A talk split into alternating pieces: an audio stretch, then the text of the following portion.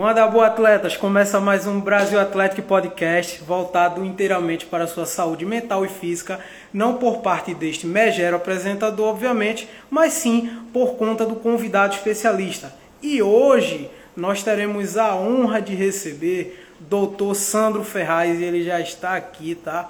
Com a gente. E é o seguinte, para apresentar um pouco para vocês: Dr. Sandro Ferraz simplesmente é médico pós-graduado em nutrologia e e endocrinologia, adequação nutricional e medicina e envelhecimento, e é especialista em emagrecimento, performance esportiva e longevidade. Boa tarde, doutor. Boa tarde, É um prazer recebê-lo. Muito obrigado. Obrigado A galera você. participou Obrigado, demais. Tá? É, Obrigado de você verdade, pelo convite. E é o seguinte, hoje nós vamos falar sobre o tema o aumento da obesidade pela comorbidade social. Infelizmente, nós tivemos um acréscimo, né? Infelizmente, nesse período pandêmico, a obesidade aumentou muito, né? Querendo ou não, ali a taxa, o grau de elevação subiu muito, né? E a gente vai alertar aqui para a galera um papo bacana sobre isso. Você está me ouvindo bem? Tô ouvindo bem, tá me ouvindo bem também, né? Tô sim, tô sim. É, isso aí é um mal que está cometendo a todo mundo, né? Mesmo antes da pandemia, é, isso já vinha aumentando e agora pós-pandemia isso vem aumentando significativamente, impactando é, na realidade no mundo como um todo. Né? Isso não é só no Brasil, vem impactando no mundo como um todo. E da já já a gente vai falar o que, que a pandemia tem a ver com isso, né? O que, que a pandemia fez acontecer isso, é, aumentou os índices aí de doenças cardiovasculares, doenças relacionadas à obesidade, diabetes, isso tudo. Sim, é. E assim, a gente também pode ver que sobre o aumento né, da obesidade é, relativa muito aí à comorbidade social, exemplo, o alcance de tudo aquilo que causou para que houvesse um maior sedentarismo, a facilidade né, com que as pessoas hoje em dia estão tendo né, para chegarem até tudo aquilo que querem, avança muito o grau de obesidade, também pelo sedentarismo. E esse aumento é muito crescente, muito decorrente. E é o seguinte, para dar uma pincelada para a galera, né, para a gente iniciar aqui o nosso bate muito bacana, qual é a sua visão sobre o aumento da obesidade pela comorbidade social? Qual é a sua visão sobre isso? Olha, do ponto de vista social, o que mais implica nisso é esse processo de globalização que a gente vive hoje. Por quê? A competitividade do mercado, tudo isso, essa, essa, essa disputa, né? essa, essa correria para a gente melhorar de vida, para a gente ter hábitos sociais mais intensos, faz com que as pessoas se conectem, se conectem cada vez menos com a alimentação. Então, em prol disso, as pessoas acabam se conectando muito mais com tipos de alimentos industrializados, é, congelados, fast foods, isso tudo. A falta de tempo para isso faz com que as pessoas já, já ajam desse modo, né? já, faça, já tem um aumento muito grande do consumo desses alimentos processados, ultraprocessados, refinados, cheios de gorduras, de açúcares. Então, isso já gera já gera esse aumento de, na, na, taxa de obesidade. A gente falando ainda desse momento de pandemia, né, onde as pessoas se sentem cada vez mais oprimidas, cada vez mais depressivas, né, em virtude da, do cunho social, não saber o que vai acontecer com a própria vida delas, isso tudo, as pessoas acabam por si só comendo as emoções. Né? É, o alimento, ele é uma forma de você se conectar, né, com, com um conforto familiar, com conforto é, é, de prazer, com sensações de prazer que estão relacionadas à infância, que estão relacionadas a memórias afetivas criadas pela alimentação. E nos momentos que você se sente mais oprimido, deprimido, né, é isso que você quer. E a gente acabou de estar ainda terminando de passar por uma pandemia e as pessoas estão cada vez mais comendo as emoções, fazendo com que essa taxa de sobrepeso, de obesidade cresça dia a dia. Infelizmente, a gente vê muito disso. Né? Como você falou, perfeita a colocação. As pessoas estão comendo as emoções. Infelizmente, é, o nível de frustração, o nível de ansiedade, o nível de ansiedade psicológica em que as pessoas às vezes reguardavam, ela aumentou muito. Né? A gente vê nos estudos que o aumento é crescente, continua crescente. Né? Principalmente também porque as pessoas estão mais desreguladas. Né? Então as pessoas acabam tendo um contato muito mais próximo até demais. Né? Então muitas vezes causam afastamentos ou outras coisas do tipo. Então, assim, questão de uma coisa psicológica. O que a gente pode ver é, que a galera está realmente né, sentindo qual o recado que a gente pode deixar para que esse quadro melhore? O que, a gente pode fazer para motivacionar esse pessoal?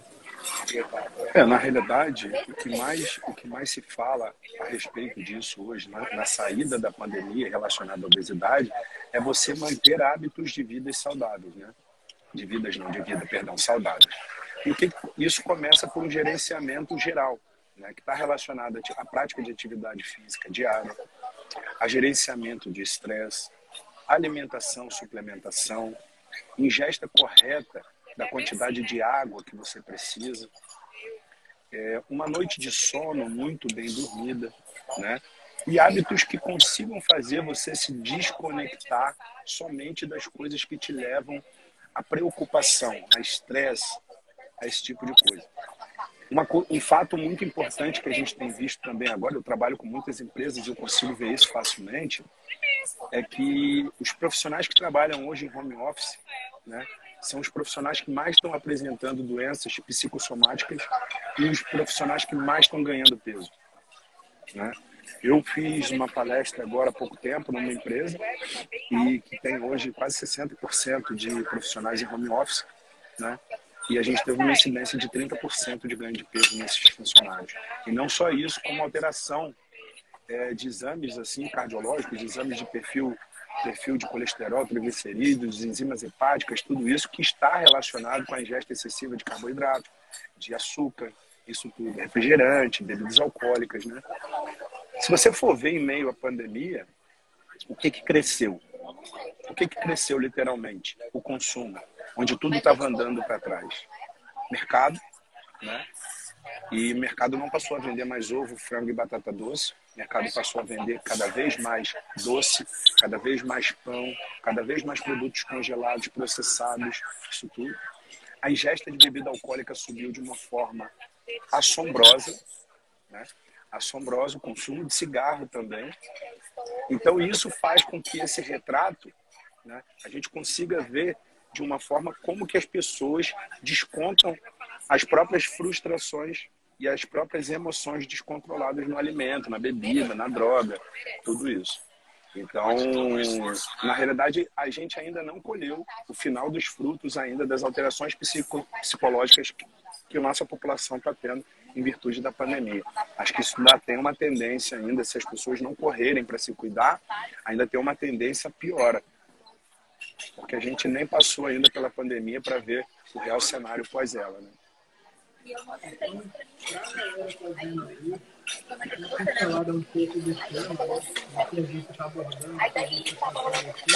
a galera pode ver que realmente a tendência ainda, se a gente não cuidar, se a gente não acordar, é piorar. Então, assim, a gente deixa para a galera o recado, para a galera, se você sofre de fato, entendeu? Entender o que está acontecendo e procurar mudança, procurar melhora, procurar o ambiente mais saudável, o estilo de vida mais saudável. um estilo de vida mais saudável. Exatamente, exatamente. Isso aí é fundamental. É fundamental que você consiga gerenciar esses hábitos de vida para que isso possa impactar direct, diretamente na sua vida. Uma vez que isso você age isso de forma descontrolada, automaticamente isso aí vai impactar na sua saúde de forma negativa. E essas coisas vão proliferando dia a dia. Né? Então, assim, primeiro conselho, né? Atividade física. Atividade física é um potencial para tirar pessoas desses quadros, não só de obesidade e de compulsão alimentar, mas também é, de, dessa dessa grade das, das dependências psicológicas que geraram a pandemia. Uma boa noite de sono, gerenciamento do estresse, suplementação, né? É, a gente precisa saber que todas as vezes que a gente está preocupado, que a gente está ansioso, que a gente não está dormindo direito, a primeira coisa que começa, que a gente começa a perder é a nossa capacidade imunológica, que é a principal barreira de defesa que a gente tem no nosso organismo. Então, secundário a isso, as doenças oportunistas vê aquela barreira diminuída ali, vem, ó, batendo na gente, né? Então, assim, tem um cúmulo de doenças que estão só esperando a fragilidade do seu organismo para adentrar a sua vida. Então, você precisa cuidar disso, né? Isso é muito importante. Precisamos, de fato, ter um maior controle, um maior cuidado com a nossa saúde, né? E esse a gente Sério? Direto as perguntas, né? Primeiro, obrigado. Só pergunta pessoal participou muito, o pessoal interagiu muito. Você viu, o pessoal mandou cada pergunta sua. Hoje, hoje, galera, é um conteúdo viciado de informação. Então, assim, seguindo para a primeira pergunta, é o seguinte: você, atualmente vivemos numa macrovisão social por parte da área de saúde, em que cada vez mais é rígido o processo de ser saudável. Os profissionais atuam diretamente ao ser perfeito, ao efeito de não errar. E isso causa, por muitas vezes, pavor, medo nas pessoas por não poderem errar um dia na sua alimentação, no seu treinamento e etc. Diante deste cenário, o que você enxerga por parte da área de saúde e dos profissionais que atuam? Olha, minha primeira opinião é dizer que não existe ninguém que está aqui na mídia social, não existe ninguém que se posiciona de forma a falar de saúde que não erre. Eu erro, você erra, todo mundo erra e está tudo bem com isso. Não existe nenhum problema nisso. O problema é se você, você se manter e permanecer no erro. Né? Assim como a gente falou anteriormente, a alimentação está muito ligada à, à, à emoção. Né? E nem todos os dias a gente está bem, nem todos os dias você acorda cheio de inspiração. E muitas das vezes, para confraternizar, né, você precisa de um alimento que seja mais rico ali em gordura, carboidrato e açúcar, isso aí está tudo bem. Se isso não virar uma regra na sua vida. O problema é que no momento que a gente vive, as pessoas querem se mostrar cada vez mais perfeita nas redes sociais, né? exigindo um padrão, um padrão social, tanto de beleza né? quanto de hábitos, que na realidade todos nós sabemos que não existem. Todos nós sabemos que não existem. Existe uma regra que a gente fala dentro do processo de envelhecimento e longevidade, que é uma regra de 80 a 20, que é que se você se mantém em 80% com hábitos saudáveis, isso tudo, não serão 20% de hábitos deletérios que vão estragar a sua saúde. Então é isso que é muito importante as pessoas não se moldarem no perfeito entenderem que no Instagram, no Facebook, tudo isso, as pessoas só colocam o seu melhor, a foto perfeita, o corpo perfeito. Ninguém bota ali do jeito quando ela está mais gorda, quando ela está despenteada, sem maquiagem. E, está certo. Aquilo ali é uma vitrine. Né? Mas você não precisa comparar a sua vida com a vida dos outros para achar que você precisa ser perfeito. Porque ninguém é. Você pode viver buscando a perfeição. Então eu acho que assim, é, quando a gente tem médicos que abordam de forma, de forma a impor essa perfeição, eu acho de verdade, eu não acho isso uma coisa muito saudável. Né? Primeira coisa que eu falo dentro do meu consultório, quando o paciente senta, ele fala para mim: Ah, doutor, eu nunca mais vou poder comer uma pizza, ah, eu nunca mais vou poder tomar um chopp. Não, você vai poder fazer isso. Uma das minhas tarefas sentada aqui atrás da mesa é ensinar você a fazer isso sem que você prejudique a sua saúde. Você vai poder comer uma pizza com a, com a sua família na sexta-feira. Isso não quer dizer que você tenha que comer pizza na sexta, no sábado e no domingo, de manhã, de tarde e de noite nem muito menos chegar na sexta-feira à noite e chutar o balde até domingo na hora do fantástico. Mas é lógico que você pode flexibilizar uma dieta, principalmente quando o paciente já está ali dentro de um contexto de um equilíbrio de peso, de peso corporal, a relação peso né, massa de gordura com massa muscular. Então existe essa flexibilização. Para mim, os profissionais que não flexibilizam isso, que não falam disso dessa forma, né, no meu ver, não são não são pessoas assim, que, que, que, que me gerem uma credibilidade muito grande, porque eu sei que não é essa a realidade de todo mundo. Então, a galera até pode ver também, né, que o, o profissional ele também tem que mostrar que não é perfeito. Existe erros e que estamos sujeitos a aprender com esses erros, né? Como é que a gente vai aprender só acertando? Ninguém nasce acertando, ninguém continua somente assim. Também estamos sujeitos a erros. Então, assim, é, você vê que tem muito profissional que mostra uma coisa nas redes sociais, como alguém citou, e chega pessoalmente a outra totalmente diferente, né? Está longe do que aquilo é realmente. Então a galera tem que saber dividir, né? Dividir a imagem da realidade, né? A galera às vezes não percebe muito né? infelizmente. E a galera está participando bastante aqui. Eu agradeço ao pessoal, a galera está aqui é, mandando cara mensagem legal. Está todo mundo aqui elogiando. É, realmente é um prazer receber a educação de vocês. E é o seguinte, doutor. Segunda pergunta. Como podemos, como podemos observar, existe uma romantização nas mídias sociais por parte do fitness e alimentos que banalizam o emagrecimento. Por muitas vezes, o próprio alimento fitness é mais calórico que a outra opção. Você enxerga que a indústria alimentícia manipula a divulgação dos alimentos que seriam mais propícios a uma vida saudável e, com isso, desconsidera uma vida mais comum por parte da própria alimentação? Então, vou começar respondendo, fazendo uma pergunta para você. Você acha que, de fato, a indústria alimentícia está preocupada com a sua saúde? Só responde sim ou não. Não. Nem não. Um pouco. Nem um pouco. A indústria alimentícia está preocupada em fazer dinheiro. E hoje, a gente só vê uma quantidade maior de produtos light e diet na gôndola do supermercado em função do mercado que está crescendo. Então, o que, que eles estão querendo? Surfar na onda da longevidade. Como hoje a gente tem um, um pool de profissionais que estão tentando influenciar para o bem as pessoas, né? Se alimentar de forma mais saudável, treinar, dormir bem, gerenciar estresse, tudo isso, ele está tentando surfar nessa onda. E pior do que isso, infelizmente, os políticos que a gente tem no Brasil permitem que esses rótulos do, dos alimentos sejam mascarados, fazendo com que as pessoas que não têm mínimo conhecimento sobre alimentos sejam enganadas o tempo inteiro paguem mais caro em produtos achando que estão fazendo um bem para a sua saúde.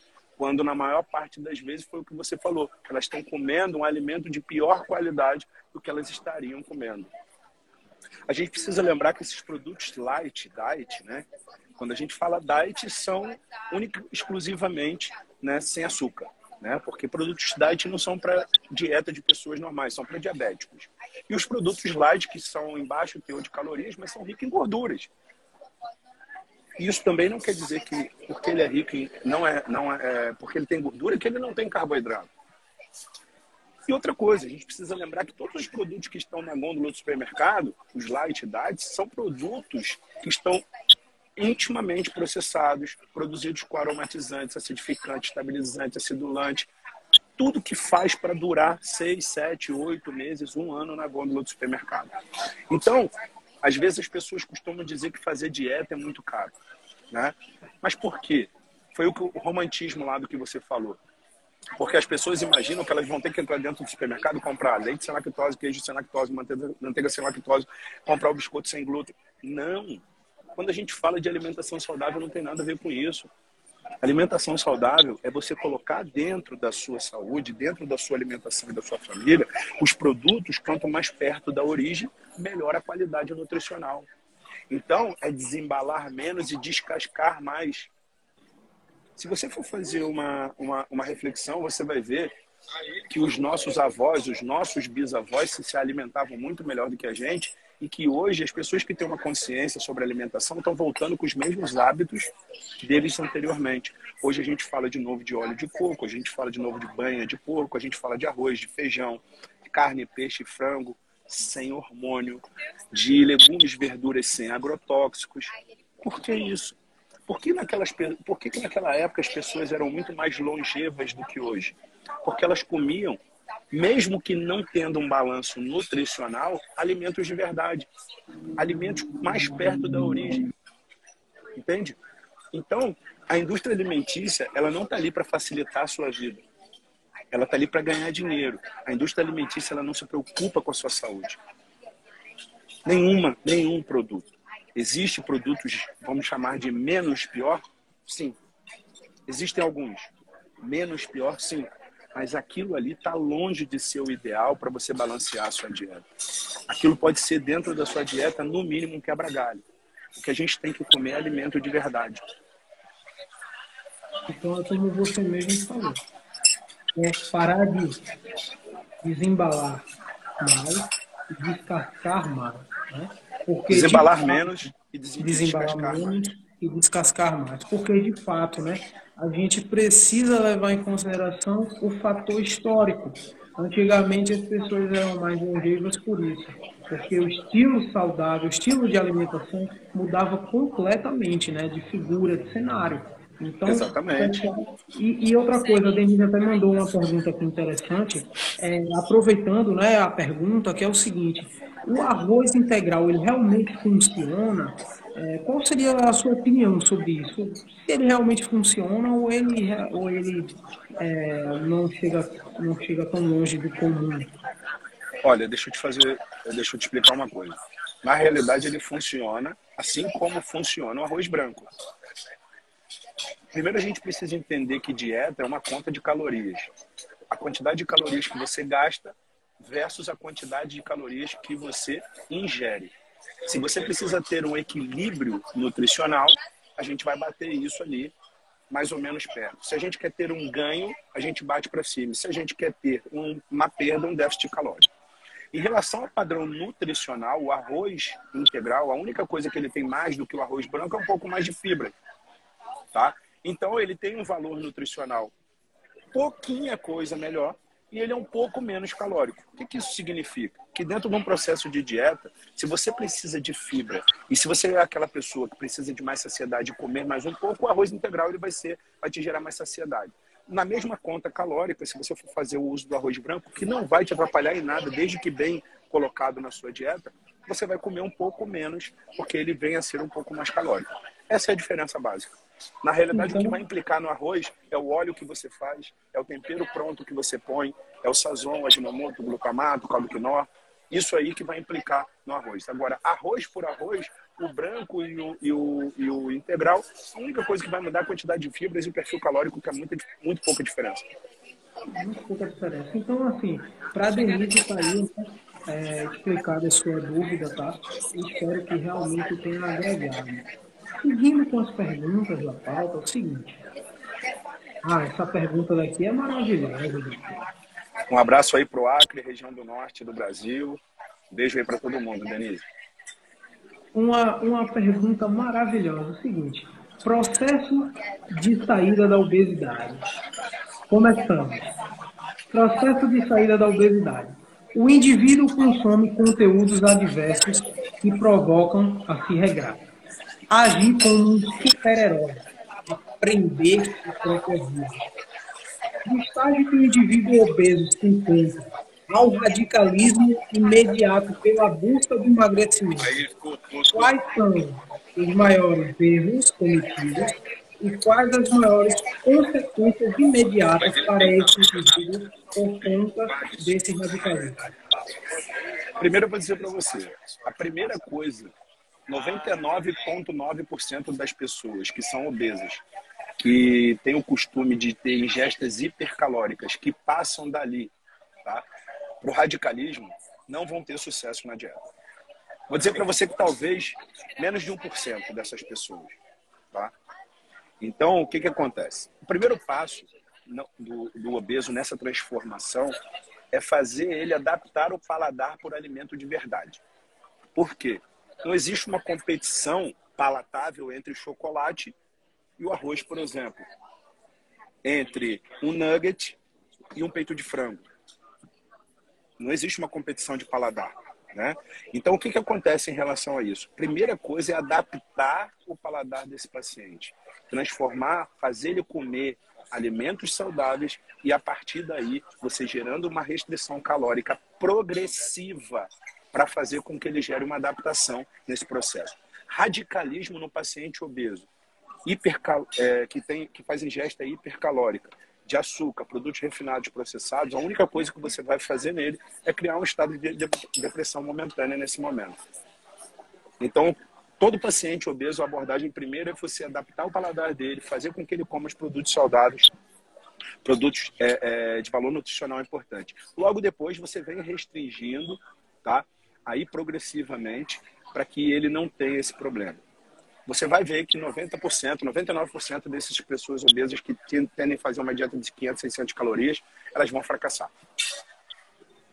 Então, é, a gente de vocês, o que é óbvio que a gente já sabe, mas explicando de uma forma muito mais técnica e detalhada, com muito mais clareza, né? O radicalismo realmente é uma, uma opção a ser cortada, não funciona, vale cortar. A gente está trazendo aqui essa informação. Né? E é o seguinte, doutor, no nacional, o aumento da obesidade por parte do período pandêmico atingiu uma marca de aproximadamente 62% na população em cerca de 600 dias. Um aumento muito alto.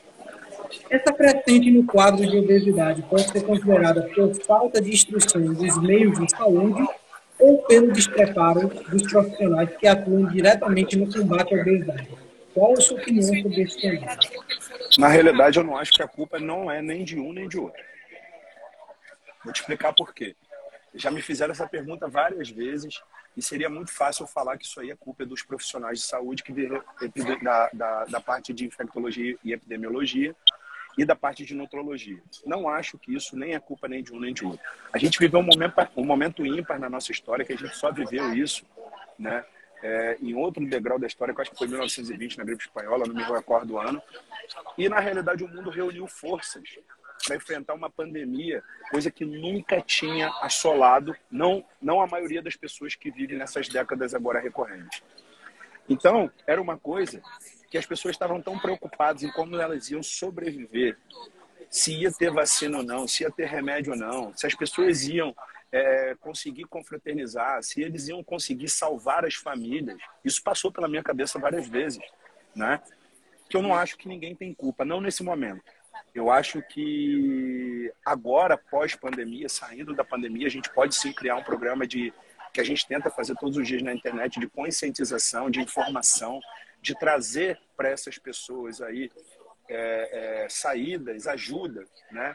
principalmente para as pessoas que não têm muita condição de ter um acompanhamento médico decente, mas eu não acho que existe culpado de verdade. Eu não acho que não nesse momento existe culpado. Eu estou falando para você que eu próprio, que trabalho com isso já há bastante, bastante anos e tudo, me encontrei meio perdido em determinada fase dessa pandemia e eu acho que foi uma novidade não só para os profissionais de saúde, como para todas as pessoas que viveram esse caos. Então é uma coisa que a gente teve que se adaptar, uma coisa nova que a gente teve que conhecer, pesquisadores atrás de, de vacinas, de remédio, todo mundo, todo mundo tentando, de alguma forma, contribuir para esse processo. Né? Então, é débito aproximação. Então, de certa forma, eu acho que a sociedade, eu não, eu, não, eu não acho que existe culpados nesse momento. Eu acho que existem pessoas responsáveis que podem ajudar a gente a sair disso. Porque maior que a pandemia, maior que a pandemia, não em números, mas maior em proporção, vai ser a pandemia das doenças relacionadas ao, ao desequilíbrio do perfil de colesterol, triglicerídeos e doenças cardiovasculares. Então, também a galera ver que é, a gente não pode apontar né, diretamente a um lado ao outro, e ver as melhores opções. Temos que nos preocupar primeiramente com a está ali. Vamos primeiro de fato olhar a melhora da população. Que podemos fazer para melhorar, que é conjunto, né? Exata, exatamente isso. Eu acho que não é o momento da gente, da gente apontar culpados é um momento de da gente se mobilizar, levar informação de qualidade, assim como você está fazendo, e a gente junto montar estratégia para esclarecer para as pessoas que não têm a menor noção do que elas fizeram, do que elas comeram, dos problemas que vão trazer daqui para frente. E aí sim a gente, que é formador de opinião, criar solução para isso. Não apontar culpados, e sim criar solução. Entende? A gente precisa criar solução. Muito, muito bem isso mesmo, criar solução. Ó, oh, cara, eu quero parar aqui só para mandar um abraço para um grande amigo meu que eu acabei de ver ele aqui, Edilson. Te amo, beijo, saudade. Então, tá com Deus também, abraço aqui da galera da Brasil Atlético. E a gente já vai já, já entrar nas perguntas do público. E o público participou muito, o público mandou muita pergunta legal. E a gente vai para a última pergunta do seu que é o seguinte. Doutor, pensando na realidade de todo brasileiro, é difícil chegar a uma única conclusão. Mas como você poderia deixar um incentivo para quem busca ter, de fato, um emagrecimento saudável? Então, eu volto a dizer, cara, estou sendo até repetitivo com isso, mas eu acho que o emagrecimento saudável depende de uma palavra chamada equilíbrio. Eu acho que talvez essa seja uma das palavras que eu mais uso dentro do consultório. Eu acho que equilíbrio é a chave de tudo, não só para o emagrecimento, mas da nossa vida como um todo, né? Não adianta você, por exemplo, ter sucesso na vida financeira e não ter uma família que te apoia. Não adianta você ter uma família que te apoia e não ter sucesso na vida financeira. Não adianta você ter isso tudo e não ter uma base religiosa. Ou seja, ou seja, crer em alguma coisa. Isso não estou falando de religião, tá, gente? Só uma base religiosa é você acreditar em algo maior. Tá? Então eu acho que é equilíbrio, né? Eu acho que é o equilíbrio entre entre você se alimentar bem, você ter hábitos de vida saudáveis, você ter conseguir através de algumas formas que você vai implementar gerenciamento de estresse, é, gerir, né? Eu sempre falo do próximo porque eu acho que isso é muito importante. Às vezes a gente só olha para o umbigo da gente. Gerir a alimentação da sua família e das pessoas mais próximas de você. Você sabe que é um trabalho de formiguinha isso que a gente faz, né? Mesmo para a internet que a gente leva informação para outras pessoas, mas é um trabalho de formiguinha. Mas você imagina se você chegar perto de cada pessoa que você gosta e você começar a falar de coisas, de, de conteúdos importantes que você aprendeu relacionados à saúde. Se uma pessoa por dia você conseguir tirar o açúcar da vida dela, olha quantas pessoas você vai ajudar em um ano. Quantas pessoas você vai ajudar em cinco anos. Entende? Então basta a gente se doar para isso. Né? A gente de fato se doar para isso, é, é, doar nosso tempo para isso, porque eu acho que a coisa que você mais, mais pode dar de precioso na sua vida para alguém é o tempo. Você sabe que todas as vezes que eu faço live, todas as vezes que eu falo em público, ou seja lá o que for, eu falo para as pessoas: olha, eu estou doando meu bem maior aqui. Eu, quando paro uma hora para falar numa palestra, ou aqui nessa live que a gente está conversando, cara, esse é meu bem maior, esse é meu bem que não vai voltar, cara. Eu, às vezes, as pessoas não se, não se tocam disso. Mas eu posso estar tá fazendo uma live de uma hora, perdendo uma hora de estar com a minha família, que eu não vou ter lá na frente. Então a gente faz isso em prol do ser humano, do desenvolvimento. A gente quer que as pessoas melhorem, a gente quer levar informação de qualidade. Eu não simplesmente pego uma informação e jogo na internet. Né? Eu não acho que isso é uma forma responsável. Tudo que eu falo aqui são consensos da, da, da, da Sociedade é, Mundial de Envelhecimento, Longevidade. São, são matérias que a gente acaba lendo, que a gente tem formadores de opinião realmente no mundo inteiro e que a gente está de uma forma amplificando essa informação para que chegue no ouvido das pessoas. Porque, infelizmente, mesmo com a internet, é, as pessoas não têm essa, esse discernimento, né? Foi o que você falou. Se você chegar na casa de qualquer pessoa muito humilde e perguntar para ela se ela faria dieta, ela, a primeira coisa que ela vai te responder, ela vai falar: não, é muito caro.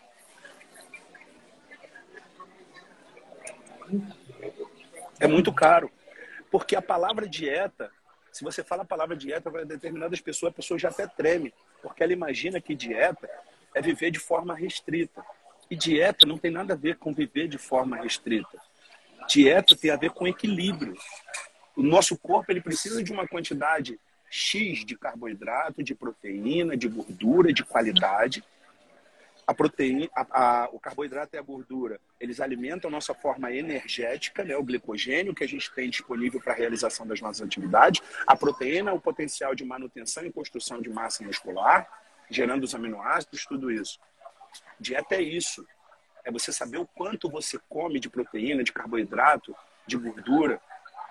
E isso não quer dizer que isso aí tem que estar atrelado a produtos processados com rótulo de diet e light. E, a maioria das pessoas não tem essa consciência. A dieta ela pode ser para engordar, ela pode ser para emagrecer, ela pode ser para ganhar massa muscular. Isso depende do seu objetivo. E aí você vai trilhar o caminho. Você não precisa, quando ouvir o termo dieta, já tremer e falar, não, não quero viver de forma restrita. Muito pelo contrário. Eu hoje vivo de dieta e como como eu nunca comi, de quantidade. Só que o que, que há nisso? Uma contagem de nutrientes. Eu sei o que eu como, quanto eu como, para fazer a manutenção do meu corpo. Uma vez que você gera essa consciência, você vai ver que você não vai sofrer para fazer dieta. Entendeu? A galera que não sabe, a informação, além dessa informação valiosa, o doutor Sandro Ferraz simplesmente ajudou a perda de mais de 5 toneladas.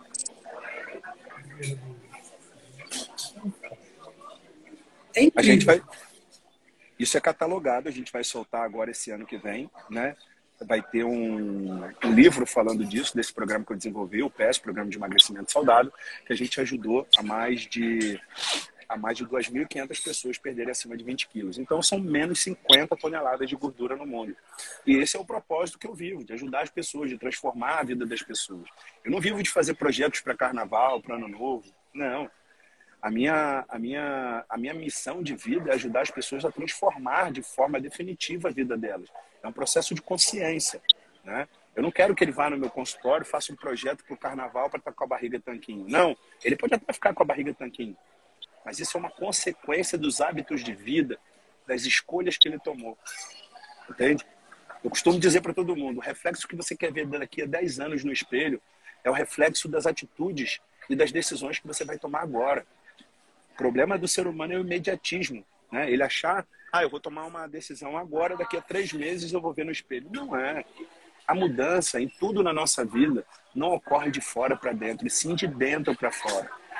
Primeiro você gera um processo de, de conscientização.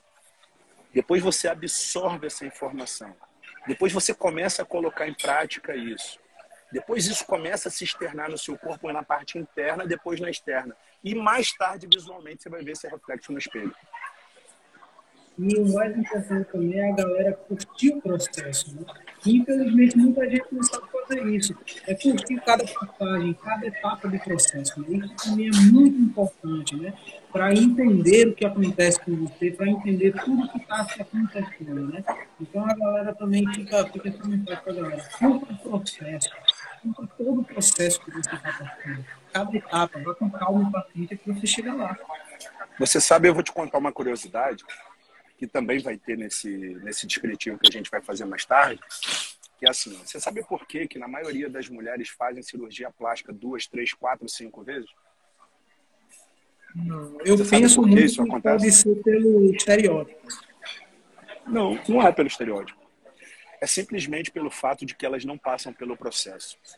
Elas deitam numa cama de hospital, pagam um valor e acordam lá 5, 6 quilos mais magras. E elas voltam a repetir isso por várias vezes. Diferente de mim, que tive um problema com obesidade, que perdi 30 quilos, que todos os dias na minha vida, antes de eu deixar de treinar, ou quando eu vou abrir mão para comer alguma coisa, me lembro do processo que eu tive de oito meses para perder esses 30 quilos. Então, o processo em tudo na nossa vida, não só no emagrecimento, ele gera o seu crescimento pessoal. E ele faz com que você não retorne ao ponto de partida. Ele é o grande incentivador de você continuar caminhando. Uma vez que você não passa pelo processo, que você só quer colher os méritos do que, do que você está fazendo, você não aprende com isso, infelizmente. Infelizmente você consegue, você não aprende com isso. E é por isso que você vê mulheres aí, eu tenho uma, na minha clínica tem cirurgia plástica fazendo 5, 6, 7 vezes lipoaspiração. Porque para ela é muito mais fácil pagar e perder 6 quilos. Entende? É como Depois se eu engordar. etapas, né? Depois se eu engordar, faço de novo, eu tenho dinheiro. E ela se expõe a um risco cirúrgico, a uma anestesia geral, mesmo sabendo que existe outro caminho. Por que isso acontece? Por um fator chamado ausência de responsabilidade. As pessoas não querem emagrecer. Elas querem ser emagrecidas, é diferente. Então ela quer que você resolva o problema dela e não ela mesma ter a responsabilidade de gerar o processo fazer, gerir o processo e fazer todo o processo para que ela chegue lá na frente e colha os frutos disso aí. Isso é uma coisa chamada ausência de responsabilidade. Isso você tem na sua vida fazendo dieta, você tem na sua vida de trabalho, quando você não faz o que precisa ser feito, quando você começa a empurrar com a barriga. Então, assim, isso, infelizmente, gera um reflexo total na sua vida. Então, fica a mensagem até para a galera. Mais responsabilidade é outra coisa. Todo mundo consegue. Força de vontade, responsabilidade, que você chega lá. Que é um maior incentivo do que a própria história do doutor Sandro Ferraz, que inclusive a galera tá até mandando aqui que não é doutor Sandro Ferraz, assim, doutor, doutor Sandro Fera. Pera! A galera mandou muito aqui, inclusive a galera tá elogiando, falando que a live tá pegando fogo. Valeu, galera. Obrigado pela participação de todo mundo. É isso que a gente está querendo propor aqui, tá? Essa informação de qualidade para vocês e que atrelem na vida de vocês. E a gente vai entrar agora nas perguntas do público. Sim, o público perguntou, o público participou, né? E agora, respondendo para vocês, tá? Obrigado mais uma vez pela participação de todos e também por querer tirar essas dúvidas com o doutor Santos. Primeira pergunta, doutor, poderia nos explicar qual a relação das células adiposas com a obesidade? Qual a relação? Total. Qual a relação? Na realidade, a obesidade nada mais é do que um conjunto volumoso de células adiposas. Né? A relação é total.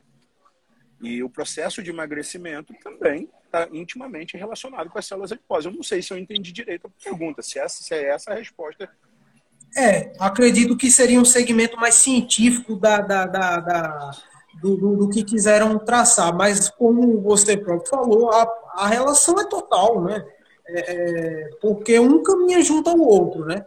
E a gente tem o objetivo de combater né, essa caminhada. Deixa eu, né? Deixa eu formular então melhor isso. Gente, todo o tecido adiposo, quando a gente tem ali aquela gordura ali na barriga ou em qualquer lugar, são formados por milhares de células chamadas adipócitos. Tá? Esses adipócitos, eles são células com núcleo de triglicerídeos, tá? que é aquela gordura que nutre a célula. Então vamos lá. Uma vez que você tem milhares dessa, tá? Você tem o tecido, forma-se assim então o tecido adiposo. No processo de emagrecimento, primeiramente, quando você vai gerar um emagrecimento, você não gera a morte dessas células. Você gera primeiro o esvaziamento dessas células. Quando você gera o esvaziamento dessas células, essas células com, com núcleo, citoplasma, tudo isso, ela fica é, encostada em outras células que ainda têm reserva, tentando se nutrir de restos de, de restos celulares de outras células. Por que, que ocorre o efeito sanfona, por exemplo? Você faz uma restrição alimentar muito grande, essas células se esvaziam, mas no primeiro momento ela não morre. E depois, quando você corta essa restrição, essas células começam a emitir, emitir para você sinais que elas querem viver. E como que elas querem viver? Através do consumo de carboidratos que vão ser sintetizados sob forma de triglicerídeos e vão voltá-las a encher. Se você se mantém magro durante um período, ali seis meses, oito meses, um ano, isso depende de, de, do perfil de cada um, essas células elas geram uma morte programada e aí sim você memoriza o seu novo peso. Então, a todo tempo que você faz uma dieta muito restrita e isso não é acompanhado de forma nutricional, o efeito rebote de engordar, de ganhar peso, ela vem oriundo da emissão de sinais dessas células querendo novamente serem preenchidas pelo conteúdo de triglicerídeos. Não sei se foi claro. Foi claro? Não, com certeza. Com certeza. Então tá aí pra galera, né? A relação direta entre as células adiposas e a obesidade. E a gente também está informando aqui como você combate isso, como você chega ao resultado positivo, tá bom? Como você combate isso. E seguindo com as perguntas do público, o seguinte, doutor. Com todo o acesso às mídias e a naturalização da obesidade, como você destacaria o papel de uma equipe multidisciplinar de saúde na promoção à saúde to todos os dias e, consequentemente, no enfrentamento da obesidade. É, eu acho, eu, eu, eu só acredito, para ser muito sincero para você, eu só acredito na equipe multidisciplinar quando envolve obesidade. Porque obesidade é uma doença crônica, né? E existem vários fatores associados a isso, principalmente o fator psicológico. Existe o fator é, biotipo, existe o fator social, existe o fator alimentar, existe o fator familiar e existe muitas coisas relacionadas a isso, tá? Então o que acontece em relação? Se você não aborda isso, tá, de uma forma multidisciplinar, você vai perder esse paciente em dado momento, por mais focado que ele esteja. Eu vou dar dois exemplos para você, tá? Eu acompanhei um serviço durante algum tempo, que era um serviço que colocava balão gástrico. Tá? Então as pessoas chegavam ali, pagavam 15, 16 mil reais, colocavam um balão gástrico, emagreciam, tá? E logo após esse processo de emagrecimento, tá? Elas ganhavam ali de 10 a 20% do peso que elas haviam, de 10 a 20% a mais do que o peso que elas haviam perdido. Mas por que isso acontece? Isso vai explicar bem sua pergunta. Primeiro, tá? É, essas pessoas não eram psicologicamente preparadas para isso, tá? Porque quando você coloca um balão gástrico, você gera uma saciedade, porque esse balão se expande dentro do seu estômago, fazendo com que você não tenha espaço para comer. No momento em que você tira, o seu estômago ele está da mesma forma, o seu eixo é, é, saciedade, fome e saciedade também da mesma forma, você vai querer engolir até a mesa. Isso é normal. E as células adiposas que foram esvaziadas, que foi o que eu expliquei anteriormente, estão lá todo o tempo emitindo sinais para você, para você fazer o quê? Encher. E você enche isso com frango, com salada? Não. Você enche isso com pão, com macarrão, com bolo, com pizza, chocolate, que é, que é a maior forma de carboidrato que vai gerar triglicerídeo de forma mais rápida e vai encher essas células. Então, o que eu quero dizer para você? Se a gente não tem um acompanhamento multidisciplinar em relação a isso, a gente vai ver esses resultados cada vez mais drásticos. Vou citar um outro fator para você. Ronaldo Fenômeno. Todo mundo conhece o Ronaldo Fenômeno. Todo mundo sabe que foi um dos maiores jogadores do mundo, todo mundo sabe o problema de obesidade que o Ronaldo enfrenta e que não é, já quero deixar claro, por hipotiroidismo. Tá? O Ronaldo Fenômeno ele fez um programa no Fantástico com a medida certa, emagreceu acho que 22 quilos, né? E depois engordou 33, 32 quilos. E uma coisa que ninguém reparou. Há anos atrás, o Ronaldo deu uma entrevista dizendo que o, fa o fantasma que mais perseguia ele era a geladeira vazia da infância dele. Que ele nunca pôde comer nada do que ele tinha vontade. Que ele não tinha acesso a nada do que ele tinha vontade. E hoje, ele pode comprar um mundo de comida. O Medida Certa fez um programa de emagrecimento, não fez um programa de tratamento. Muito menos tirou dele a crença limitante de escassez que existe dentro da cabeça dele.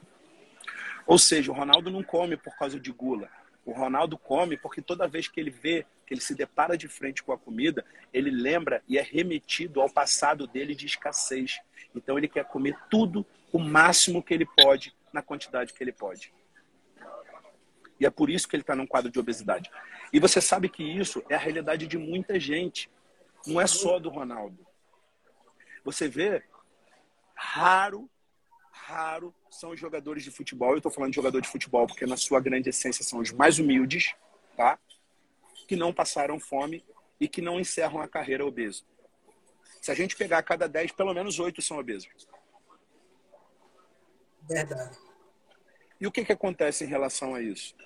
Não adianta você tratar a célula, não adianta você tratar de forma mecânica, fazendo uma gastroplastia, colocando um balão, ou mandando ir ele no consultório do Dr. Sandro, se você de forma multiplinar não sabe como abordar isso e tratar. Porque isso, em determinado momento, vai virar um gatilho na mente dessa pessoa e ela vai voltar a comer como louca. Por quê? Porque a crença de escassez está colocada e imposta na vida dele desde sempre. Entende? E isso acontece não só com pessoas que passaram fome, acontece com pessoas que foram estupradas, acontece com pessoas que sofreram assalto, acontece com várias pessoas que passaram por traumas na infância, traumas relacionados a pai, para padrasto, abandono de familiar, tudo isso. Visto que quando você sofre uma agressão, ou que você sofre uma violação, a gente tem dois neurotransmissores que são que são que comandam o nosso corpo do ponto de vista de equilíbrio emocional, dopamina e serotonina. Tem endorfina lá, mas é dopamina e serotonina. Todas as vezes que você passa por esses momentos, esse eixo se bloqueia.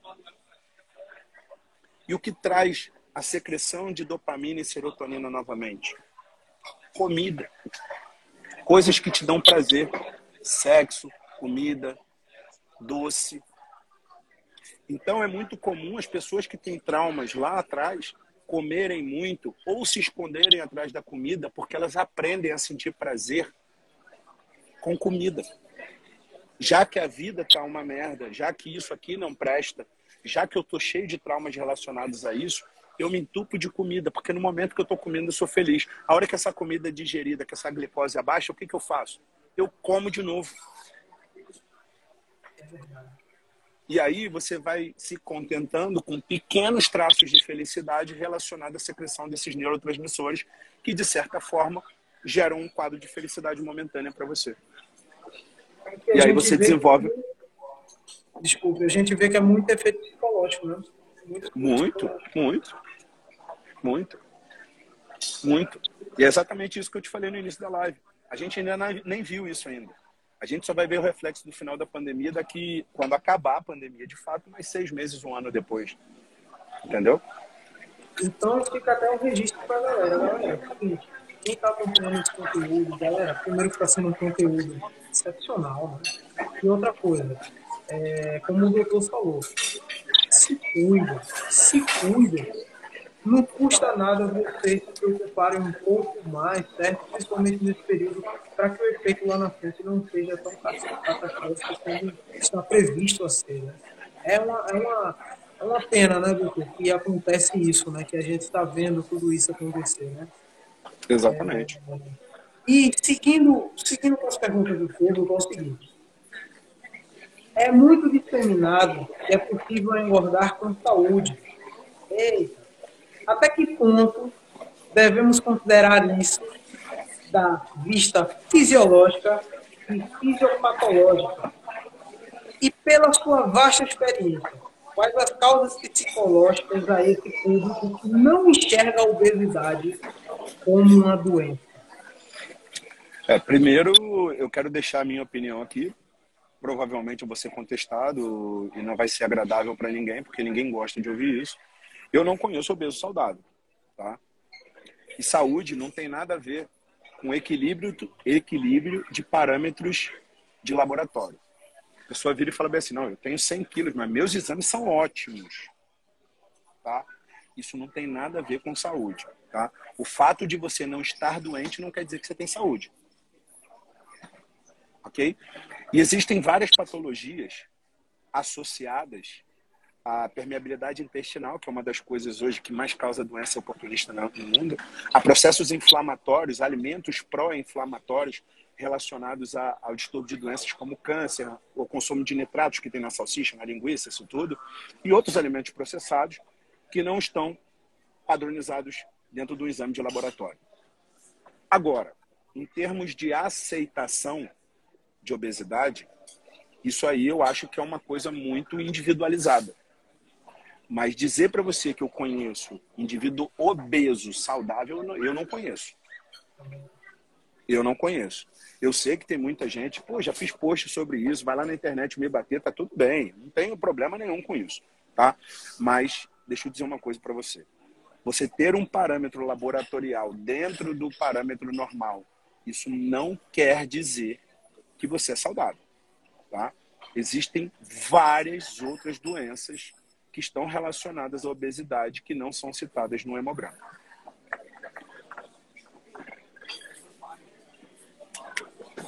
E até para a galera também enxergar isso, né? E é. É, a galera não vê, às vezes, como doença, né? É, e como você mesmo falou, o efeito não. psicológico está totalmente ligado a isso, né? E vamos dizer uma coisa, vamos dizer uma coisa. Isso é um consenso mundial, é código internacional de doenças. A obesidade hoje tem um CID, Código Internacional de Doenças, tá? É uma doença e é uma doença crônica que do ponto de vista médico tem que ser acompanhado para o resto da vida. O resto da vida, tá? Eu acho que se não fosse, de fato, alguma coisa que gerasse esse perfil, o mundo inteiro não se juntaria para gerar um código internacional dessa doença. Então, para quem ainda tem dúvida ou para quem ainda questiona, por favor, né? por favor, leve em consideração que todo um plantel profissional se presta para essa classificação. É, exatamente. Gente, o, a gente mas tá sabe, mas lembra que eu te falei de uma coisa chamada ausência de responsabilidade? É muito mais fácil uma pessoa que está num quadro de obesidade virar para você e falar assim: não, mas eu não quero emagrecer porque eu sou um gordinho saudável. Mas o que, que é isso? Isso é um escudo que ele colocou para não sair da zona de conforto. A zona de conforto é o lugar onde as pessoas querem permanecer, ou pior, onde o seu cérebro quer que você permaneça. Entendeu? Então, é muito mais fácil eu incorporar um discurso que me proteja do que eu botar a cara a tapa e falar, não, eu vou mudar essa realidade. Assim como o processo de aceitação. Eu conheço algumas pessoas, tá, que se aceitam obesas, que se acham bonitas obesas, e eu não tenho nada contra isso, mas eu também conheço outro grupo de pessoas que faz esse discurso e não se aceita. Entendeu? Então, assim, isso vai muito do perfil de cada pessoa. Né? Mas o fato é que obesidade é uma doença, assim como tal, precisa ser tratada e acompanhada para o resto da vida. E existe um código internacional de doenças que é justamente para classificar essa doença crônica que existe aí, está assolando o mundo. E que ainda aumentou, né? O período é. pandêmico é. aumentou, galera, 72% em 600 dias. Exatamente. Vamos, vamos, tomar coragem de nos cuidar de fato. Tá? E seguindo as perguntas do público, é o seguinte: qual seria o passo fundamental para desmistificar os chamados produtos e técnicas milagrosas? para um processo de emagrecimento devidamente correto do seu ponto de vista? Então, na realidade, primeiro que eu vou dizer uma coisa para você, eu não acredito em milagre. Não, não, não, não vindo do, do céu. Do céu eu acredito, inclusive porque eu sou um deles, né? Que eu vivi, já tenho uma história, mas do ponto de vista de emagrecimento, eu não acredito em milagres, né? Eu nunca vi, por exemplo, é, pessoas sentarem no meu consultório e serem emagrecidas. Não. Muito pelo contrário, eu já tive paciente que sentou duas, três, quatro, cinco vezes até ele enxergar que ele precisava fazer alguma coisa. E quando ele decidiu fazer uma parceria comigo, ou seja, usar o conhecimento que eu tinha para ajudar ele e ele fazer a parte dele, isso deu certo. Então, eu não acredito em métodos milagrosos de emagrecimento, eu não acredito em produtos milagrosos de emagrecimento, eu sei que hoje na medicina a gente tem um leque de coisas que podem nos ajudar, tá? Existe muita tecnologia envolvida, existe muito produto novo, mas isso eu não vi nenhum produto ainda que deixe você fazer o que quiser, comer o que quiser e você tome e continue emagrecendo. Entende? Então, assim, eu não acredito nessa, nessa ideologia. E quando a gente fala de emagrecimento, para mim é uma coisa muito simples. Emagrecimento, para mim, está ligado à mudança de hábitos de vida como um todo, que foi tudo aquilo que eu te falei. Não só simplesmente fazer uma dieta e perder 10 quilos. Entendeu? Perfeito. Então, tá aí para a galera que está perguntando também o ponto de vista do doutor, que é o seguinte: não existe milagre. Existe o processo e você ter coragem, né? Principalmente para quem está dessa forma e não se aceita assim, né? É ter coragem para enfrentar a mudança e mudar. Né? Exatamente. É possível para todo mundo. É possível para todo mundo. Exatamente. E chegando na última pergunta, doutor. Eita! Essa daqui é muito boa. Nós vamos falar diretamente com o, ide o idealizador, tá? Para essa resposta.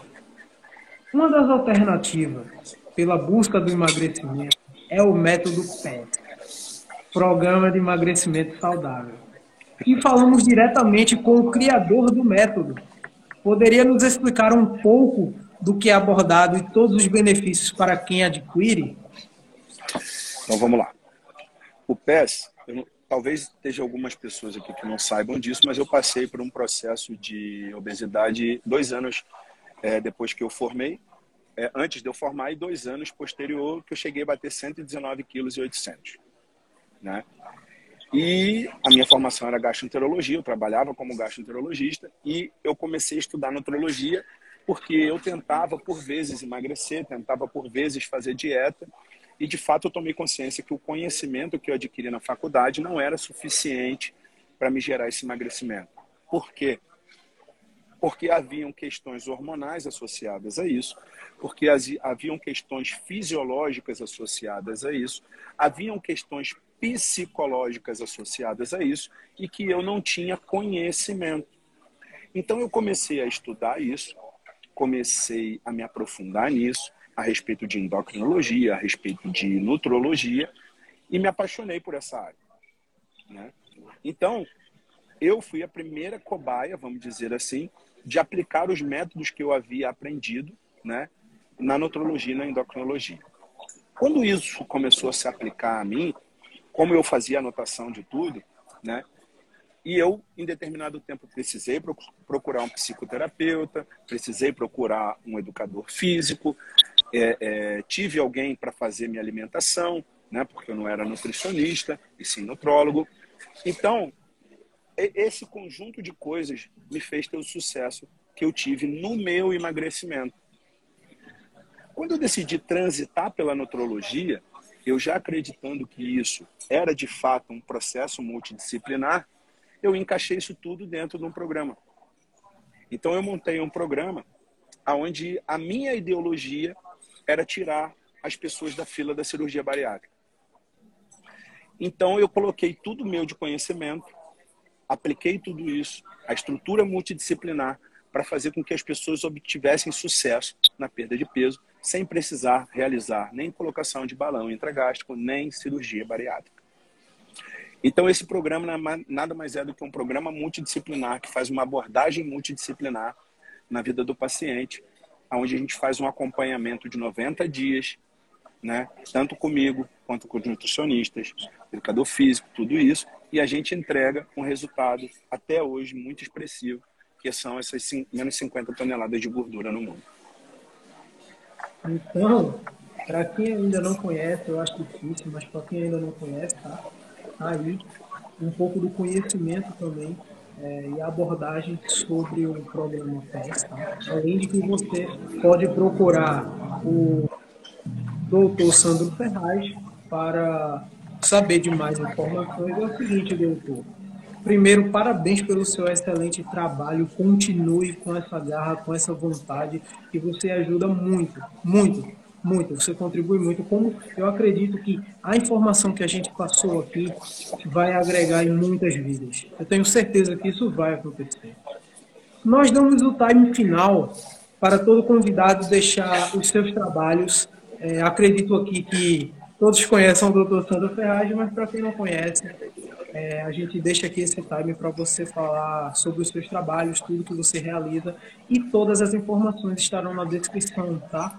Da live, do podcast, como também em todas as plataformas. Então, doutor, agora o time é seu. Bem, primeiro eu queria dizer para vocês, primeiro, muito obrigado pelo convite. Foi o que eu falei, me alegra muito em gastar o meu tempo de verdade, contribuindo de, de uma forma direta para o ser humano. Né? Essa é a minha missão de vida, isso está junto de mim e é nisso que eu acredito. Então, quero agradecer muito a oportunidade e dizer para vocês que eu me senti muito honrado com o convite e adorei a caricatura. Viu? Muito obrigado. Adorei a caricatura. Depois eu quero dizer uma coisa para vocês. Na realidade, eu não quero terminar me despedindo, que eu odeio despedido, mas eu quero deixar uma reflexão para vocês. Tá? É, eu acredito que todo ser humano cresce diante da dor. Tá? Então, assim, a dor é um divisor de águas na vida de todo mundo. É o cara que ficou rico depois de ter quebrado, é o cara que emagreceu depois de ter engordado, é o cara que se superou depois de perder a família. Enfim, se a gente parasse aqui para citar, a gente ia passar a tarde inteira para citar. Mas o que eu quero dizer com isso? Seja lá qual for o seu propósito de vida, eu tenho certeza que se você parar para pensar, você vai ver que nada faz sentido sem saúde. Nada. Às vezes seu sonho é ter um carro dos seus sonhos, às vezes seu sonho é ter uma casa, às vezes seu sonho é ter um sítio. Eu não sei qual é o seu sonho. O sonho é uma coisa muito particular. Mas eu costumo dizer que nem para adorar a Deus, nem para conversar com Deus, se você tem saúde, você consegue ajoelhar para pedir a Deus ou para agradecer. Então, A saúde é o bem maior que a gente tem. Como a própria Bíblia diz, o nosso corpo é templo e morada do Espírito Santo. Se você acredita nisso, e eu não estou falando de religião e sim de Deus, tá? Que ele pode estar em qualquer religião. Eu quero dizer para você que você tome conta disso. Quando você decide fazer alguma coisa, a única pessoa que pode parar você é você mesmo. Não existe ninguém, ninguém que pode parar um ser humano com vontade. Não existe ninguém capaz de impedir você de chegar a algum lugar. Não existe ninguém que possa tomar as decisões por você. Então a gente tem só essa vida. A gente acorda todos os dias com uma dádiva de 24 horas de mais uma oportunidade, de mais um dia para você fazer a diferença na vida das pessoas, para você fazer na sua. E para você fazer diferença na vida das pessoas, para você amar e ser amado, para você se doar e receber também doação dos outros, você precisa estar tá bem. E a saúde é o principal requisito para que isso aconteça. Então, para você que assistiu essa live, para você que vai falar com outras pessoas, não deixe o tempo passar. Amanhã pode ser muito tarde. Olha, eu vou citar uma coisa aqui que nem estava no script falar para você, mas olha o exemplo da Marília Mendonça, cara. Quem trata dela é um amigo meu, que é médico também. É, a Marília Mendonça se foi com 26 anos, ninguém nunca esperou que isso fosse acontecer. Ela estava num processo de emagrecimento, olha que, ela já tinha tomado as decisões, parado de beber, enfim, tudo isso. Então, assim, quanto tempo ainda mais você vai levar para tomar as decisões que precisa? Ou pior, quanto tempo você vai ainda esperar que as pessoas tomem as decisões por você? O momento é agora. Amanhã pode ser tarde demais. Então, viva, chore, grite, cante e faça tudo o que você tiver que fazer. Diga que ama hoje, porque amanhã pode ser tarde demais. E se você não for acometido por uma tragédia ou por uma morte súbita, vai chegar um dia que você vai estar balançando numa cadeira, se lembrando de tudo que você poderia ter feito, e nesse momento você não terá mais energia para fazer nada disso. Essa é a mensagem que eu queria deixar para vocês. Então, muito obrigado. Parabéns. Bora, bora bater palma aí. Bate palma aí. Sensacional. Não, doutor, é uma honra. É uma honra, de verdade. Obrigado. Galera, espero que vocês tenham gostado, tá? Porque realmente foi um aprendizado de vida, tá bom? Galera, obrigado. Foi obrigado mais uma edição foi mais uma edição do Brasil Atlético Podcast. Eu espero que todos tenham gostado. Realmente tocou, tocou todo mundo. A, a produção está aqui a mil. Muito obrigado, doutor. Obrigado, que honra. Eu espero que vocês tenham gostado. Se cuidem, procurem mais é, os hábitos saudáveis. Tá bom? Procurem mais os hábitos saudáveis. E é isso. Foi mais uma edição do Brasil Atlético Podcast. Obrigado por todos, por nos assistir. E fiquem com Deus. Até a próxima.